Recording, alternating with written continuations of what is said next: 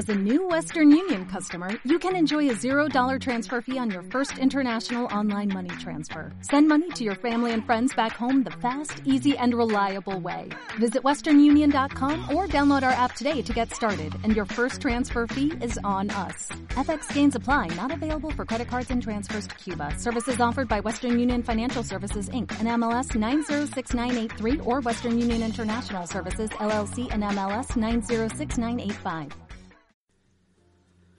Bueno, sexto capítulo ya de esta segunda temporada de Culo Veo, Culo Quiero. Deciros que esta mañana mi amigo Miguel, de la hora de la culebra, me ha enviado un WhatsApp comunicándome las estadísticas del podcast. Decir que, que estamos muy agradecidos a todos aquellos que han escogido 7G Podcast como medio de entretenimiento para esas horas de pintura, para esos tiempos de escucha de radio y decir que de verdad son impresionantes es- estas estadísticas. 5.000 descargas en las dos temporadas. Para otros podcasts sé que es, es poco a lo mejor, pero para nosotros es muchísimo. Igual que las gracias que os queremos dar. Muchas gracias a todos los que habéis escogido a la hora de despliego, el sillón del mangurrián, la hora de la culebra, o este culo veo, culo quiero, pues para, para disfrutar de un rato y escuchar fricadas de, este, de esta afición que tanto nos gusta. De verdad, os lo digo a todos, muchas gracias. Yo soy Diego, esto es 7G Podcast, culo veo, culo quiero, di amigo y entra.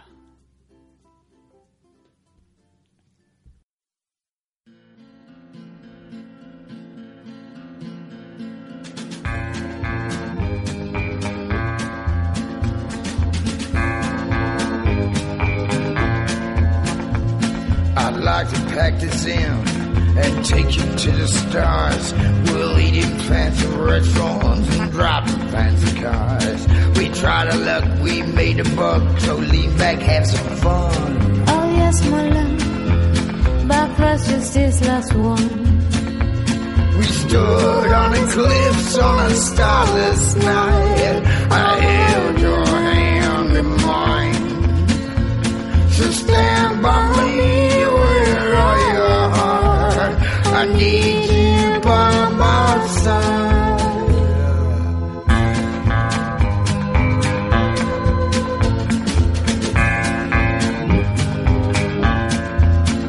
Oh, the river's cold and black, and the bottom is a long way down. Another one going underground. Why can't we cut the ropes and let that poor fool go?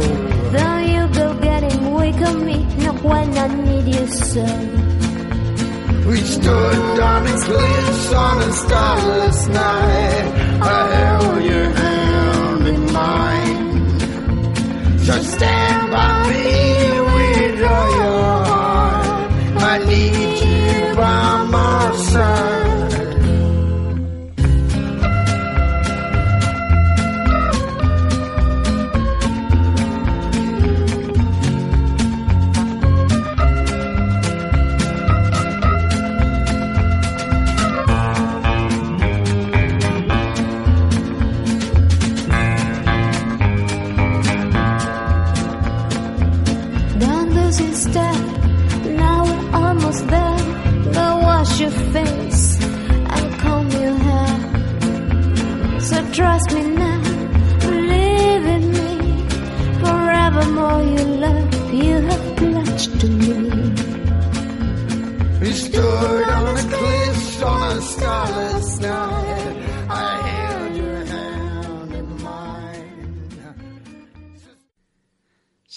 Capítulo de la entrega de El trasfondo de Punk Apocalyptic.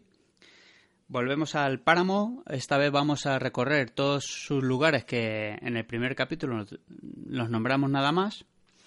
Y hablaremos también de las criaturas que la habitan. No de las facciones, porque eso lo dejaremos para un tercer capítulo del, trasfondo de Punk Apocalyptic. Y para ello contamos con otro habitante del páramo, Macalus, Hola, ¿qué tal? Que se estrena en esto del podcast. A ver si le enganchamos más, a- más a menudo. Bueno, pues lo dicho. Empieza el segundo capítulo. Los. el hábitat del páramo y el páramo. Relato, Jacob. Os mostramos un nuevo relato, esta vez ambientado en Fuerte Germania.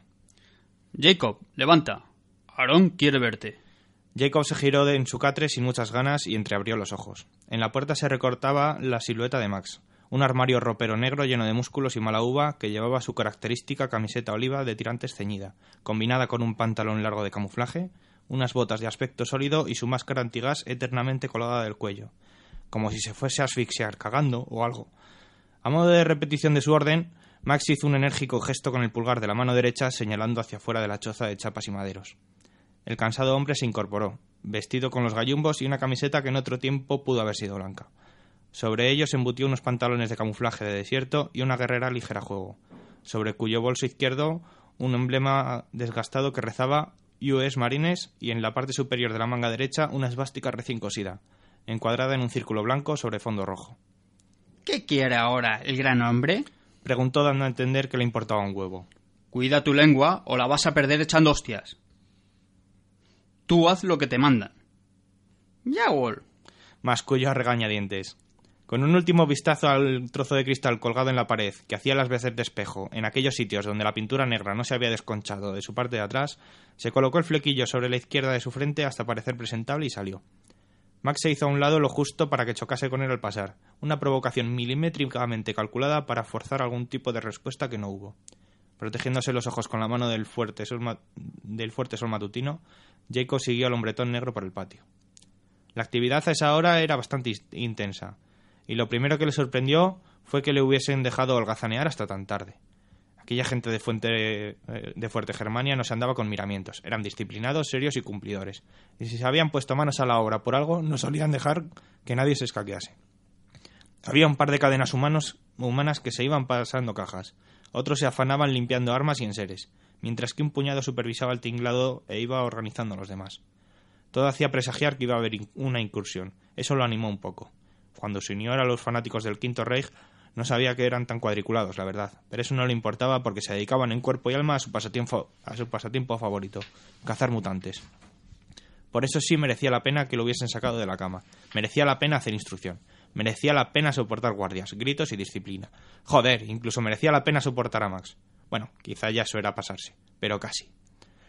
Tras cruzar el terreno abierto del patio arenoso, Jacob llegó de nuevo a la sombra protectora que ofrecían los tendejones del otro lado.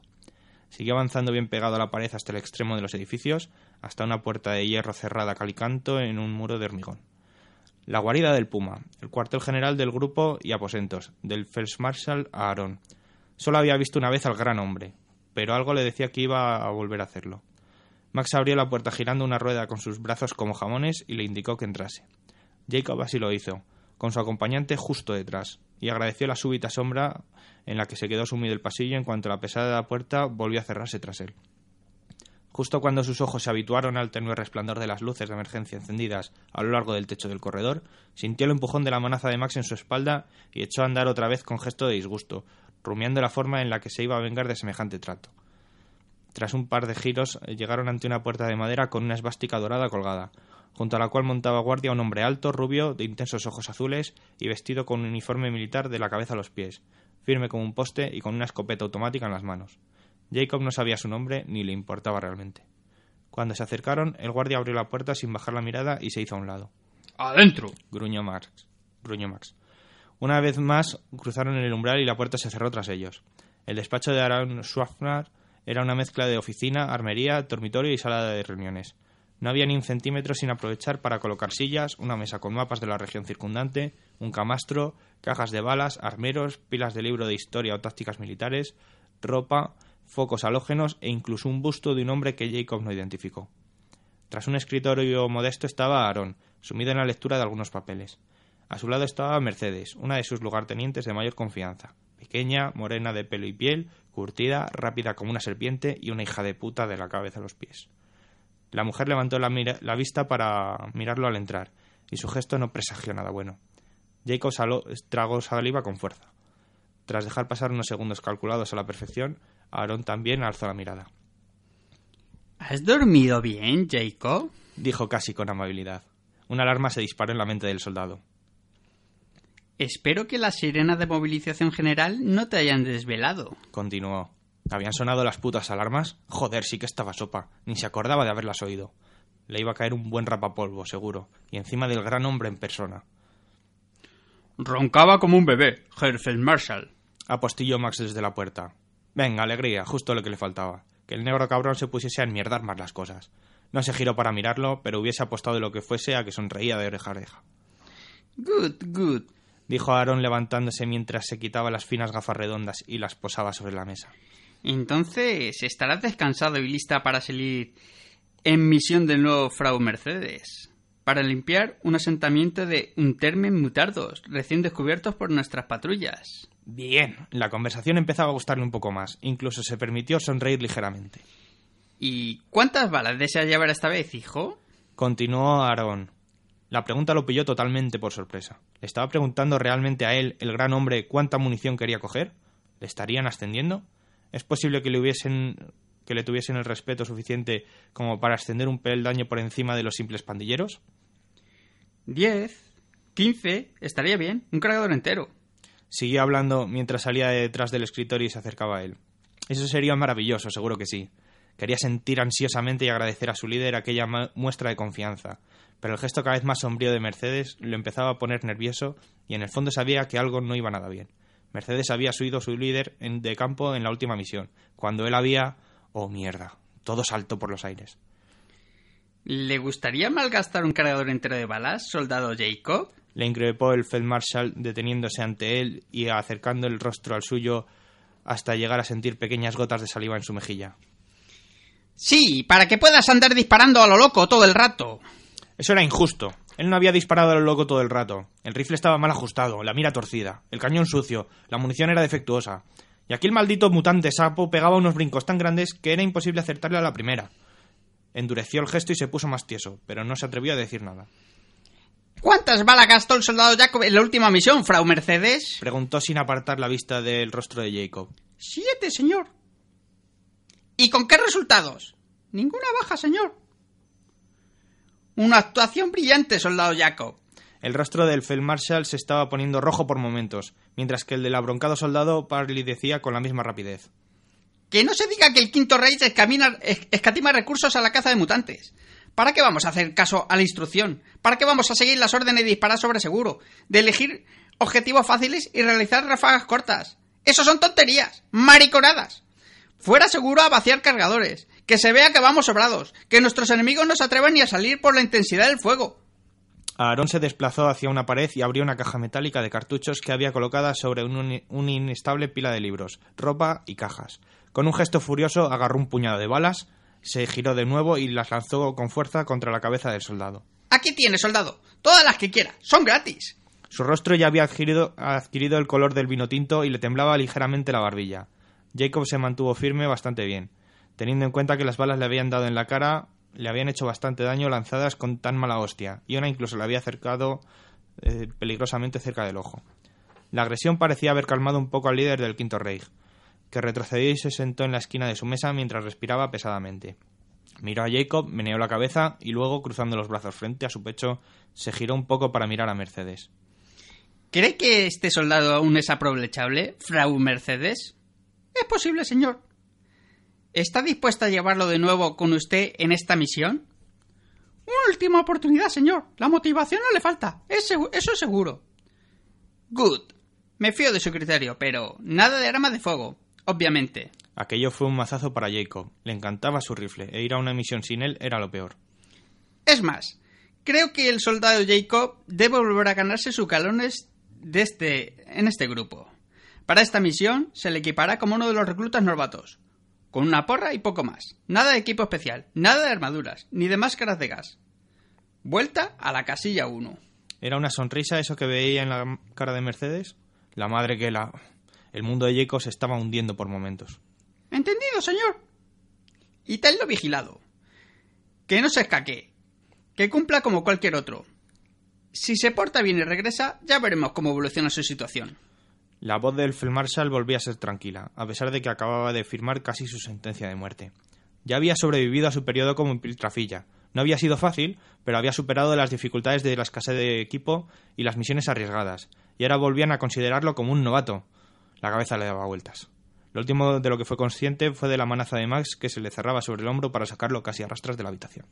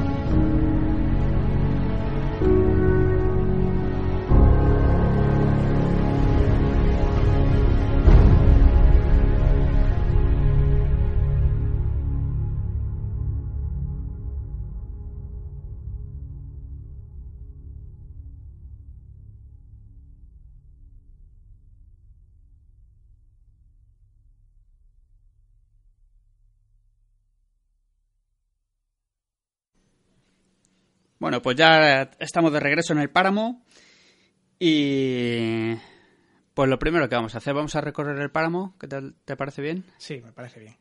Y empezamos por los lugares de más interés que nos presenta este trasfondo de Punk Apocalyptic. Y uno de estos lugares sería Samantia. ¿Qué me puedes contar de Samantia? Pues Samantia es, eh, se puede decir que es el único, mm, la única ciudad donde hay, donde hay chatarreros, porque suelen llevar una vida nómada y, y debe su nombre a Samantha. Que ¿Es- ¿Esa quién fue? ¿Esa quién fue? esa fue una chatarrera que dicen que por amor decidió dejar la, la vida nómada y, y establecerse en un asentamiento fijo. Aunque, bueno, dicen que ha tenido muchos amores después de ese. ¿Y, y qué sería? ¿Como una especie de negociedad como en Más Más 3? Pues sí, algo así, porque está llena de, de inventos de, de los chatarreros, donde pues hacen sus trapicheos y negocios, eh, bueno, de, dudo- de mucha locura, porque con sus engranajes, sus explosiones y sus historias. Lo único que, a diferencia de negociedad, aquí no hay una cúpula del trueno. Ajá. Eso lo, eso lo tenemos en, en otro asentamiento que se llama Sinagua, ¿Y eso qué es? ¿Sin agua?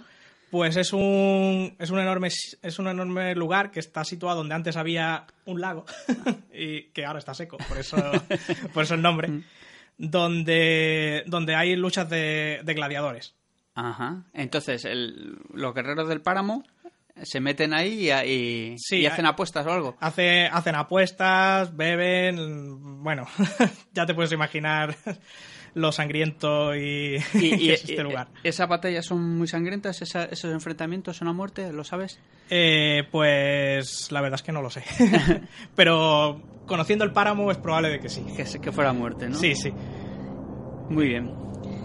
Otro de los sitios que me ha llamado mucho la atención serían los gemelos. ¿Qué me puedes contar de los gemelos? Pues Los Gemelos es un sitio que a mí seguramente me gustaría porque yo soy muy pro a favor de los mutardos. que no te escuche lo del quinto rey, porque si no... sí, sí, hay mucho odio contra los pobres mutardos. Este, este lugar eh, se le llama Los Gemelos porque son dos, dos enormes torres de una antigua central nuclear Ajá. Y bueno, pues como te imaginarás, toda la zona está muy contaminada, precisamente por eso. Entonces es un lugar perfecto para que... Para los mutardos. Para los mutardos, sí. ¿Y qué pasa? ¿Que los mutardos eh, la radiación no les afecta? No, son, son resistentes a ellas y, y, bueno, pues eso es lo que les ha dado sus mutaciones y, y no se ven afectados mm, por ningún tipo de, de problema a estar allí. En, la, en esta ciudad... Eh, bueno, lo llamaremos ciudad porque es una porque Bueno, a saber para- qué, qué estado lo tienen los mutardos. Para los mutardos es su ciudad, ¿no? Sí, vive al que llaman Prometeo, que es una especie de, bueno, no sé, de como de mesías o algo así para los mutardos y, y no se sabe, nadie, nadie sabe exactamente qué es lo que quiere, si mantener la paz o, o- o la supremacía de los mutardos. En realidad solo se conoce su, su nombre. Y su leyenda, ¿no? Sí, exactamente. Joder, sí, estoy leyendo por aquí que, que es eso, que a lo mejor está haciendo un ejército de, de mutardos para conquistar todo el páramo. Exactamente. Casi nada. A ver, otro sitio así que vemos en el mapa. Deciros que el mapa lo vamos a colgar tanto en el Facebook de los programas como en los enlaces donde pongamos la descarga de iVoox. Ahí podréis echar un ojo del, del mapa del páramo para situaros también. Pozo Cerdo, con este nombre que me puedes contar. Pues es una ciudad que era bastante grande en su momento. Ahora es el hogar de, de, de mutar, de mutantes, no, no, no mutardos, sino mutantes depredadores. Eh, trampas que, que, que estaban ahí de la época de las guerras y tal. Y, y los pochos. ¿Y qué son los pochos? Pues los pochos eh, son gente que, bueno, lo podríamos decir que, que se parecen a los zombies, Ajá. pero bueno, no son zombies, ¿vale? No te muerden y te contagian nada ni nada de eso, pero son gente como descerebrada que, que vaga por ahí, por el páramo, pues... Po- podrillos. Sí, exactamente. Y bueno, los, los cabezones de los mutardos tienen facilidad para controlarlos y ponerlos a su servicio. Ah, entonces sería como una especie de sirviente de, muta- de mutardos. Eh, sí, si están bajo la influencia de un cabezón se supone que sí, si no vagan por ahí y sin, sin ningún tipo de fin, ¿no? Sí, pero si eres un pandillero normal te pueden atacar. Exactamente, sí, exactamente. Muy bien. Eh, otro lugar que vemos por aquí, el Santuario de la Vigía. Pues sí, el Santuario de la Vigía eh, dicen que hay una secta conocida como Ojo del Fuego, Ajá. Pero no se sabe demasiado de, de este grupo, que es muy cerrado. Y, y bueno, dicen que su santuario está bajo, bajo tierra en esta zona. Y bueno, pues este secretismo alimenta rumores, ¿no? De que, pues que raptan niños, que hacen rituales de sangre. Pero realmente nadie sabe lo que hacen. Sí, esto, esto tiene pinta de ser otra facción nueva del juego que cuando la desarrollen sabremos lo que hacen, ¿no? Seguramente. Un nombre impronunciable, Mahauchui o algo así. ¿Qué es este lugar? Pues este lugar eh, vive una, una tribu de, de humanos que, mm, que sigue que hablan el idioma de una, de una antigua tribu india. Eh, nadie sabe cómo, porque esta tribu hace, mil- hace miles de años que desapareció. Sin embargo, dicen que, que el lugar está habitado por espíritus y, y que, bueno, que tal vez algo de eso tenga que ver con lo de que hablen ese antiguo dialecto y tal. Son muy territoriales, no dejan que nadie, que nadie entre a su territorio, pero tampoco salen de él. Entonces, bueno, pues ahora mismo pues no se sabe más de ellos que eso, que siguen antiguas costumbres indias. Vamos, otra banda de las que seguro la que da- algún día- algún día habrá miniaturas. Este, este me encanta. Fuerte Germania. Bueno, pues este está ahora. Es importante ahora, ¿no? Porque acaba de salir con éxito el Kickstarter del Quinto Reich, de la quinta facción de, del juego. De aquí es desde, desde el cuartel general de, de esta facción. Desde donde dirige Aaron Schwartzman. que es el, el líder, ¿no? El, nuevo Führer. Sí. Habla, bueno, pues eso. Ya esta facción, pues, eh, sigue el- las antiguas costumbres del régimen nazi, solo que en lugar de ir contra, contra una etnia humana, pues van contra los pobres mutardos. Los mutardos. Injustamente, porque. Sí, y, y justo este, eh, Fuente Germania, este es el búnker que encontraron que tenían mogollón de armas y mogollón de balas y mogollón de equipo que por eso se han hecho fuertes. Si Sí. no eran Eh, es- unos mierdas igual que Que todos otro. los demás, exactamente. Y luego es muy gracioso porque, claro, el- en el trasfondo de- del quinto rey es el quinto rey porque no saben si ha habido un cuarto entre el tercero, después del tercero. Exactamente, no están seguros y entonces para curarse en salud, pues Aaron dijo, bueno, pues lo vamos a llamar quinto, Y así seguro que, que no la que nadie me reclama. La verdad es que es muy cachondo. sí. Eh, Torres Brillantes. ¿Qué es Torres Brillantes? Pues Torre Brillante es una enorme ciudad que, bueno, ahora está obviamente en ruinas, pero, pero se ve que era una ciudad de, de muchísimos rascacielos que se siguen, que siguen en pie. Entonces es el lugar favorito para los chatarreros. Que Eh, les- que, que son los donde van a buscar sí, a les- eso- todos para luego hacer sus, sus inventos y sus experimentos. Exactamente. Es un sitio peligroso porque hay todo tipo de mutantes, entre ellos bandadas de mutantes voladores, que a ver si los vemos con la facción de los mutardos. Ay, cómo la ha tirado, cómo la ha tirado. Sí, Como sí. barriendo para casa, di que sí. Claro. Y muy bien. Y, y ya por último, pues tendríamos lo que es el baldío final. Sí, pues este es un, un lugar así lo, lo más alejado del páramo, ¿no? Que, Ajá. bueno, que eso hace que, sus- que suscite toda clase de, de leyendas, desde que, que al otro lado hay un vergel precioso de, lleno de vida y tal, a cualquier historia de lo más rocambolesca que se le pueda ocurrir. Sí, sería como las fronteras, ¿no? Sí. Y después de las fronteras siempre se supone que está todo lo mejorcito de- del este, ¿no? Exactamente, pero nadie, nadie que se haya internado ha vuelto. Ajá. Entonces es como eso, es, pues las fronteras así por explorar. Exactamente. Muy bien, pues yo creo que ya hemos recorrido así por encima y, eh, todo lo que son los lugares estos del páramo. Decir que, que invitan todos a hacer su- una mesa de juego, porque hacer Pozo Cerdo o hacer Samantia o hacer sin agua con la lucha de gladiadores en, en los pozos luchando los gladiadores y tal es- tienen muy buena pinta para hacer para hacer oceanografía Sí, y para desarrollar nuestras partidas de punca El que tenga buena, buena mano, aquí tiene material para trabajar. material pero ya te digo y además muy interesante bueno pues hacemos una pausita escuchamos algo de musiquita y nos metemos con el hábitat. A ver qué, qué sorpresa nos depara el páramo con sus bichejos. Hasta ahora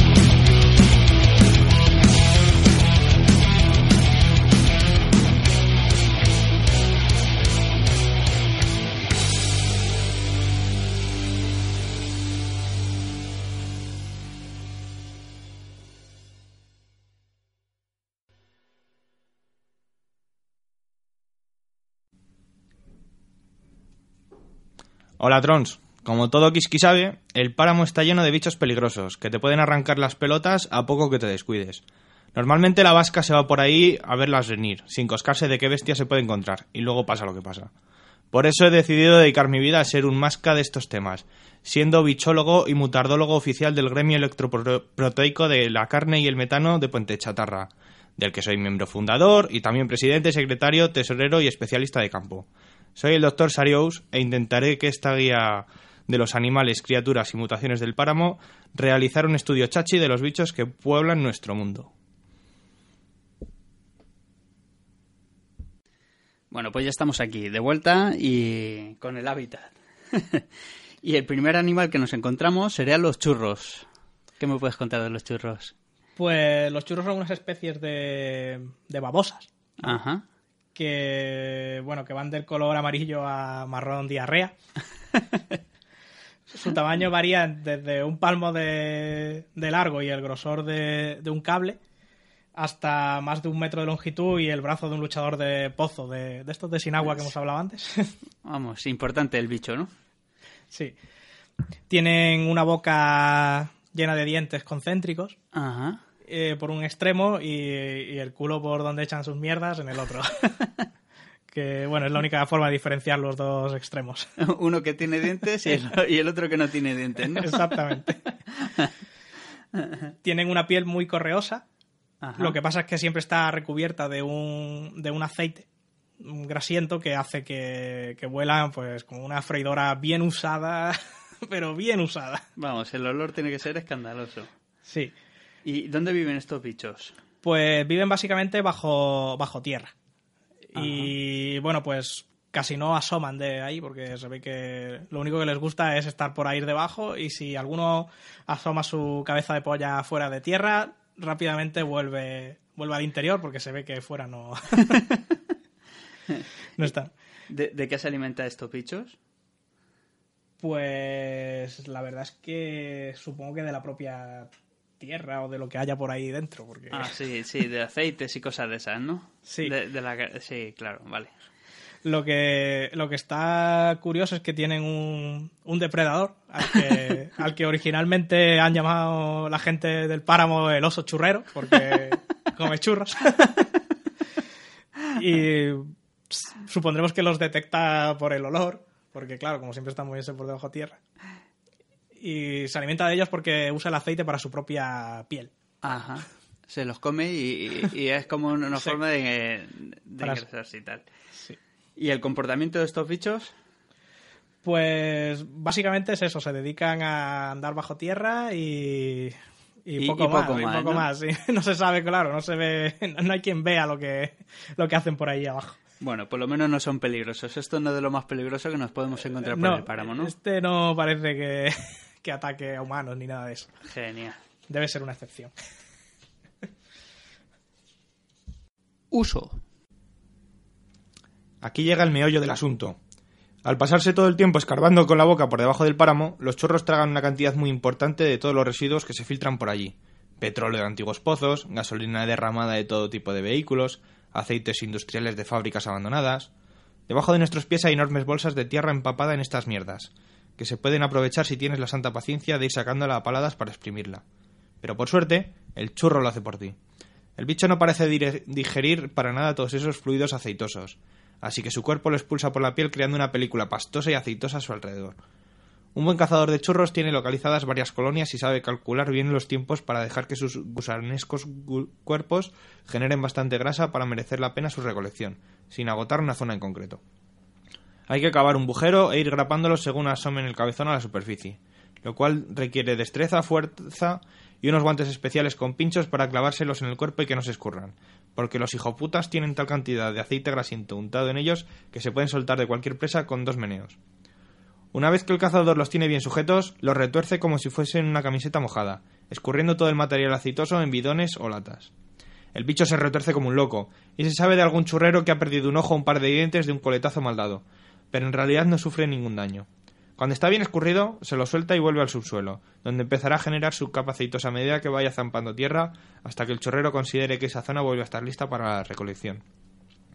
Luego ese aceite grasiento tiene multitud de usos, desde alimentar a las freidoras de cualquier garito de comida rápida. ¿Sabéis cómo huele el barrio de Sobaco, no? Ahora ya sabéis a quién darle las gracias. Hasta lubricar máquinas. En la misma puente chatarra hay un par de ascensores que usan aceite de churro para funcionar.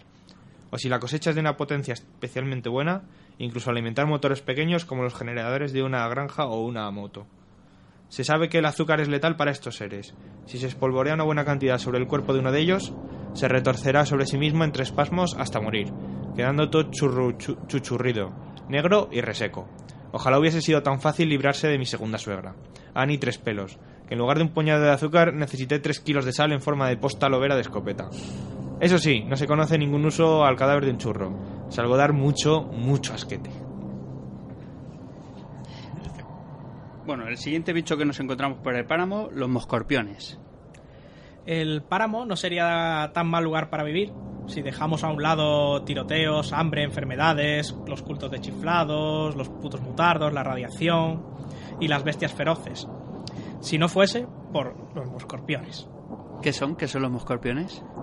Pues los moscorpiones son una especie de arácnido volador que tiene ocho patas y termina su cuerpo en un tremendo aguijón que bueno y, tiene tiene dos alas a, dos pares de alas a cada lado del cuerpo y viene a ser lo que lo que aquí tenemos una mosca pues en el páramo tienen a este A estos est- bichejos, a ¿no? estos bichejos sí Que son el cruce entre la mosca y los escorpiones. Exactamente. Y bueno, tienen el tamaño medio es el de, el de una cucaracha Actual. Exacto. Y, pero bueno, puede haber los pequeños del tamaño de una uña y más grandes todavía. Joder. Con lo cual, bueno, pues dependiendo del tamaño del bicho, el picotazo te sacará menos sangre y te, y te dejará una roncha más pequeña o más grande. Y estos son... eh, ¿Y dónde los podemos encontrar, los moscorpiones? Pues en todas partes. Eh, El moscorpión es común como las moscas ahora, ¿no? Exactamente. En cualquier Eh, sitio del páramo te puedes encontrar un moscorpión de estos que te deja te dejan seco, vamos. Y- y- los chupasangres estos. Exactamente. Perfecto. Uso. Usos no tienen ninguno. Pueden llegar a ser divertidos como pasatiempos, si te gusta andar cazándolos por casa o intentar montarles a una emboscada apagando todas las luces y esperando a que el batir de sus alas los delate. Aparte de eso, puedes usarlos como advertencia para otros moscorpiones, dejando sus cadáveres estampados en la pared, el techo o donde te los hayas cargado, para ir marcando territorio. Aunque quizá eso solo consiga enfurecer más todavía a los demás, tú verás.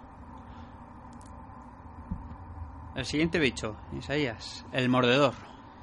Pues el mordedor se trata de, de un bichito no demasiado grande, lo justo para morderte el paquete y dejarte con una voz de niña de 8 años. tienen, tienen cuatro patas, pero bueno, lo que llama la atención del bicho es su, su enorme boca llena de dientes, que es casi todo, casi toda su cara es eso. Tiene encima dos pares de ojos y encima de esos dos pares de ojos la nariz. Ostras, qué bicho más raro. Sí, Sí, a mí, a mí la imagen se me recuerda a, un- a los Critters. Ah, sí, cierto, cierto. Hay una película pues de los años 80, por ahí tiene que ser, ahí, que sí, eran sí. unos extraterrestres que eran, pues eso, una cabeza enorme con muchos dientes y esto lo que tiene son los cuatro ojos y encima la nariz. Eh, casi nada.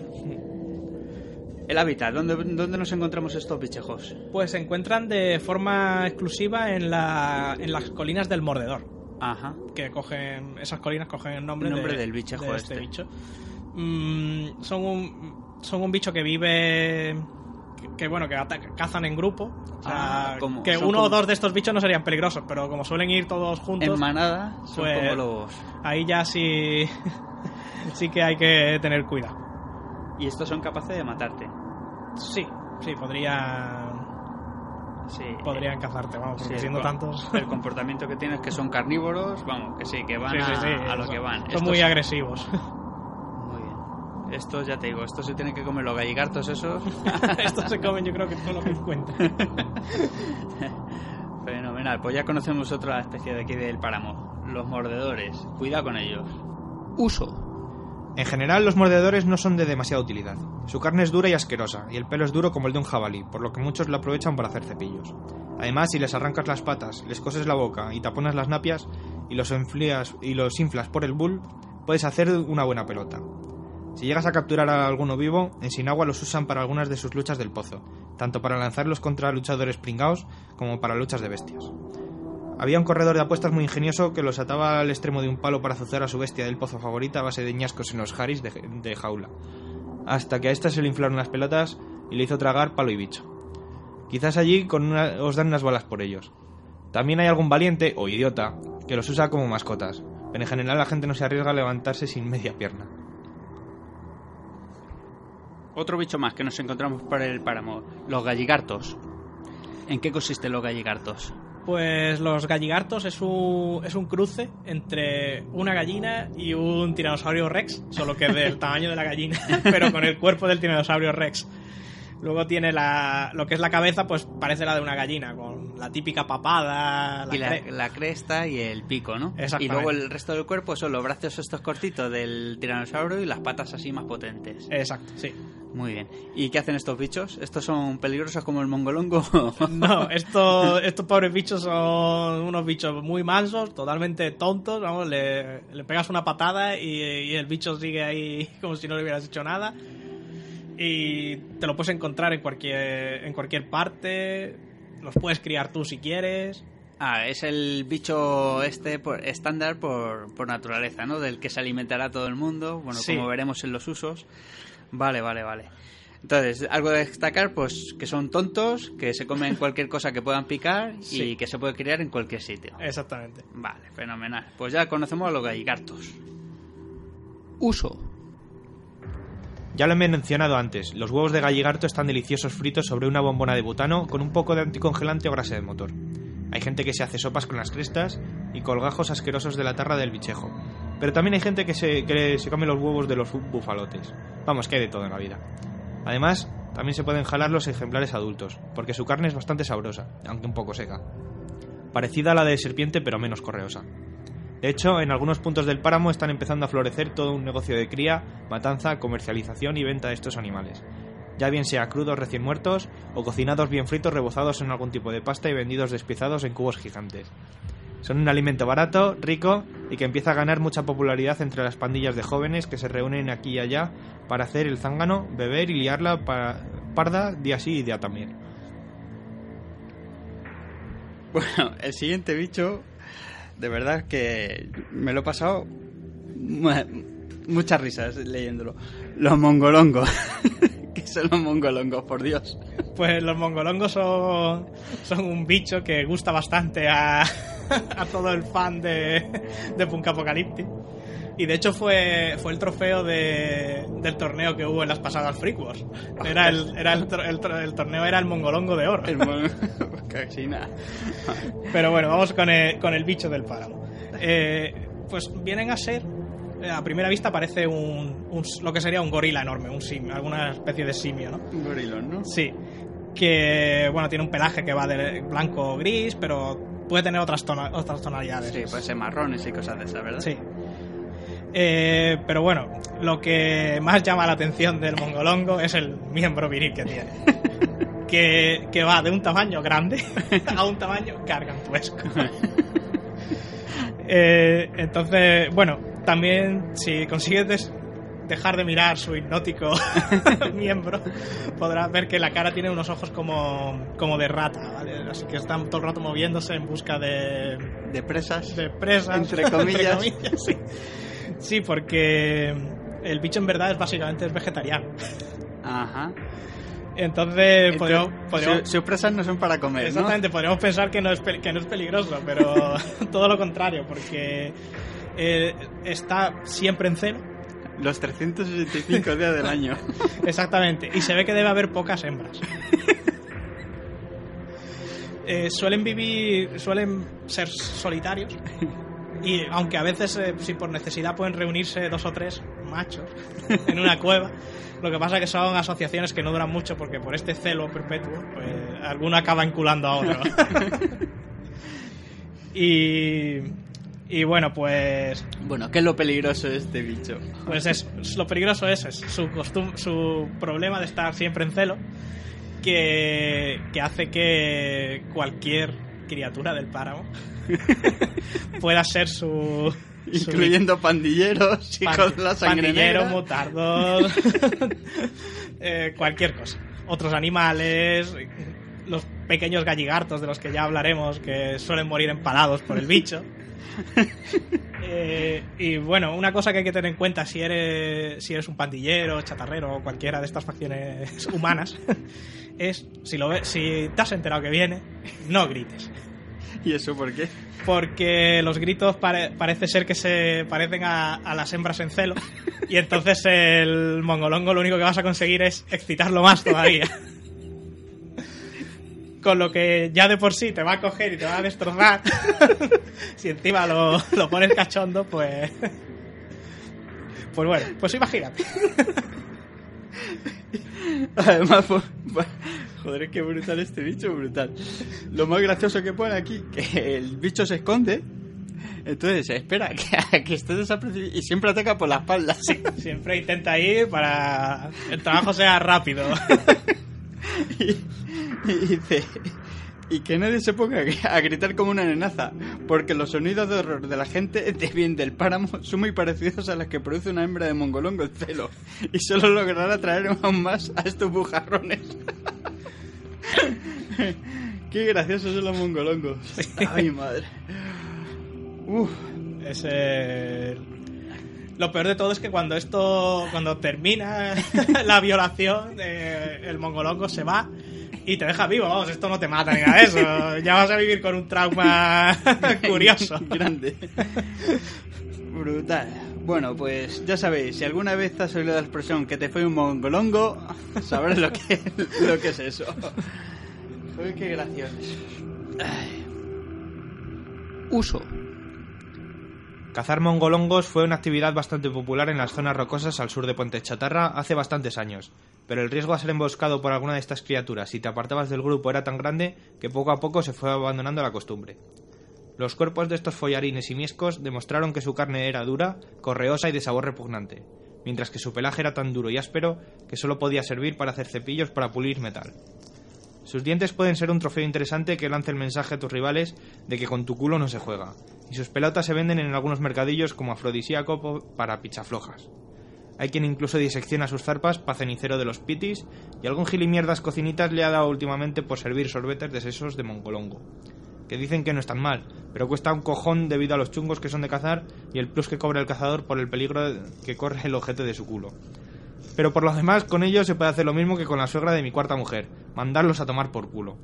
Vivos, no obstante, son una fuente constante de leyendas, cuentos para asustar a los niños, y a los mayores, no te jode, y refranes populares como que te folle un mongolongo, y un mongolongo pa' tu culo, me comes como un mongo, estás más salido que un mongolongo, o no vales ni pacebo de mongolongo. bueno ahora son palabras mayores hablamos de las rapturas cuéntame qué son las rapturas Pues estos deben ser uno de los bichos más peligrosos que andan por el páramo. Lo único que por suerte están muy acotados Sí, están en Torres Brillantes, la zona esa de rascacielos que hemos Sí, comentado que, antes. que hablábamos que los chatarreros iban de vez en cuando y que había cosas peligrosas que volaban, sí, es verdad, sí. Pues son estos, estos bichos. Son enormes, miden unos 3 metros, Joder. tienen una, una piel grisácea y, y lo que más llama la atención probablemente sea su, su cara, que tiene la piel como estirada hacia atrás Ajá. y unos, unos ojos az- entre azules y rojizos de lo más cantoso. Y bueno, y lo que los hace peligrosos, pues una enorme boca llena de dientes, Ostras. unas patas traseras con unas garras muy fuertes y, afi- y afiladas. Y pues ¿Qué podían ser? ¿Como mantícoras más o menos? Mm, sí, podríamos recordarnos mucho a, a la mantícora, porque tienen incluso la, incluso la melena. De león eh, parecido, ¿no? Sí, lo único que no tienen cola, por ejemplo. No Ah. tienen la típica cola que puede tener una mantícora. Pero sí, nos pueden recordar mucho a eso y porque tienen las, las alas que tienen son con formas de, son de tipo murciélago. O sea que sí. A mí me recuerda, así viendo el dibujo, me recuerda a una figura de Warhammer de los no muertos. No me acuerdo, el Warwool o algo así ah, se sí, llamaba. el que, sí, el que tiene el que es familia de los necrófagos, ya sé Sí, cuál dice. Sí, sí, sí, sí. se, se me asemeja un montón. Sí, pues sí, pues para que la gente se haga una idea, sí, ese tipo de De miniatura iría que al pelo. para Sí, este sí. Eh, el hábitat hemos dicho que es Torres Brillantes. Torres Brillantes. Sí, la, ciudad esta. la ciudad de los rascacielos que tanto le gusta a los chatarreros, pues no se sabe por qué, pero los bichos no salen, no salen de esa zona, se quedan siempre alrededor. Bueno, entonces si no te adentras, no tienes el peligro de que un bicho de estos te coma. Porque No. est- estos sí te pueden comer. Sí, además su nombre lo, lo cogen, el nombre de raptura lo cogen porque raptan gente. Ajá. si te metes en su territorio, pues te puede, te puede o bien directamente matarte de un bocado, arrancarte la cabeza, o si no, llevarte vivo a sus nidos. Y obviamente nadie ha sobrevivido para contar qué pasa en sus nidos. Pero, nido, pero no lo podemos imaginar. Alimento de cría, de, de, de rapturas. Pues probablemente. Muy bien. Bueno, otra criatura que nos podemos encontrar en este páramo serían los terraburones. Casi nada. Cuéntame, ¿qué son los terraburones? Pues es uno de los depredadores más peligrosos del páramo. Ajá. Es un cruce entre topo y tiburón. Tiene una boca enorme con tres líneas de dientes afilados. Sí, como los tiburones. Eso es lo que ha sacado el tiburón. Y sí, y bueno, mide entre un metro y medio y tres metros de, de largo. Pequeñitos no son. No. La, y tienen tres pares de patas. Que, tienen pues la forma, terminan en forma perfecta para acabar. ¿no? Eso es lo que habrán cogido de del, los to- topos. del topo. Casi nada. ¿Y qué hacen estas criaturitas? Pues son completamente ciegos y se mueven bajo tierra Ajá. y detectan perfectamente las vibraciones. Ajá. entonces lo a lo que se dedican es eh, dejan sus huevos en la superficie los huevos eh, y eso atrae eso llama la atención de los Es el cebo exactamente llama la atención de los animales y por supuesto de, de los habitantes del páramo. porque son apetitosos y entonces como detectan las vibraciones pues cuando hay alguien cerca pues Salen sale y zasca. Y, enganchan con los estos. exactamente Qué jodidos son los terraburones. Pues ya sabéis, habitantes del páramo, cuidado donde pisáis que y cuidado con los huevos del terraburón, que es el cebo perfecto para ser alimento de terraburones. Casi nada. Uso. Venga, ¿estás de coña? ¿Para qué va a servir un murciélago calamar con cara de escroto, carnívoro, volador, cruel y cabrón como ninguno? Olvídate de poder capturar uno vivo, eso seguro, porque luchan a muerte y atacan a cualquier ser viviente que se les ponga a tiro. Y los pocos que he visto muertos, me parece a mí que a manos de otros de su especie que les dieron caña por ponerse chulos, no parecían ser de gran utilidad para nada. No apetece comerse su carne, la piel que los cubre es demasiado gorda para trabajarla bien y huele a mierda. E intentar quitarle esos dientes afilados, son eh, como las dagas de ocho dedos, solo te servirá para perder unos cuantos de tus propios dedos a cambio de unas cuchillas muy afiladas. Bueno, eso igual mola para afeitarse. La pelambre de la chepa apesta incluso meses después de haberla arrancado, así que no vale ni para abrigo. Las zarpas y la tarra quizá como trofeo. Si veo a alguien con un collar con dos o tres garras de estas, me cagaré encima y me alejaré del tío tanto como me sea posible. Y si tienes lo que hay que tener, trepa una de esas torres y busca unos huevos para hacerte una tortilla, majo. Hablando de tortillas, conozco a uno que con unas patatas y los tentáculos cocidos de uno que nos encontramos muerto, bien pringados de aceite de terraburón, nos hizo un plato de lo más apañado. Uso. Los huevos de terraburón son muy cotizados. Sus, tortillas son famosas por su tamaño y gran aporte calórico y nutritivo. Además, el aceite de su embrión es un excelente lubricante para distinta maquinaria y los mecanismos de las armas. La carne en sí del terraburón adulto es seca y correosa, así que por lo general no merece la pena jugarse el culo por ella. De todos modos, si consigues un ejemplar de esos, lo cierto es que su piel gruesa y dura es también una buena materia prima para armaduras de cuero. Además, un collar de dientes de terraburón es una buena muestra de lo aguerrido que es un pandillero, y queda chulo que te pasas. Y muchas tabernas pagan bastante bien por el cabolo de unos de estos bichos para adornar su pared de trofeos, y no digamos de sus aletas, cotizadas para hacer sopa, que dicho sea de paso, saben a rayos. Bueno, ya nos estamos acercando al final de la descripción del hábitat del páramo. Y uno de estos últimos animales pues serían los martinejos. ¿Qué son los martinejos? Pues los martinejos son una especie de, de roedor. No mide más de 40 centímetros. Pues, O sea, se mueve entre 20 y 40 centímetros. Y probablemente sea el, el animal que más conoce todo jugador de Punk Apocalyptic. ¿Y eso por qué? Porque hay un escenario donde hay que cazar a estos Ah. bichos y se obtiene puntos por, Por, capturar atrapar. martinejos. Exactamente. La, la gracia tanto del escenario como del bicho en sí es que los martinejos cuando se estresa- estresan Se- crecen de, De tamaño. tamaño. Anda. Eso, sí, hacen lo que evolucionan, ¿no? Y se, se vuelven más grandes. Pudiendo llegar a hacer lo que se conoce como evoexplotar. ¿Y eso qué es? ¿Eh? ¿Qué? Que de tanto Estrés. estrés miedo, excitación, lo que sea, eh, crecen ta- tantas veces seguidas que acaban explotando. Entonces, bueno, pues esto lo compensan porque tienen camadas de entre 20 y 30. Ah, que se crían como, como conejos. Exactamente. Claro, si serán, son martinejos. Sí, eh, la descripción así que tenemos sería de una especie de... Pues eso, una mezcla entre rata y conejo, ¿no? Eh, sí. Claro, así con la cara de una rata, con las orejas de un conejo, la cola de una rata y el cuerpo se asemeja más al de un conejo. Sí, porque además, eh, aunque se suelen desplazar sobre todo bajo tierra, eh, también lo hacen pegando brincos cuando están por la superficie. ¿Y, y esto dónde los podemos encontrar? Pues se encuentran en todos los alrededores de Puente Chatarra. Ah, están entonces cerca del, del hábitat humano, por, de- Sí. por así decirlo. Sí, sobre todo en las zonas que sean más, más de llanura, porque así pueden moverse bien bajo tierra, que es por donde ellos se mueven mejor. Mejor. Muy bien. Uso. Son muy apreciados en, la, en toda la zona de Puente Chatarra por la calidad de su piel y lo rica que está su carne.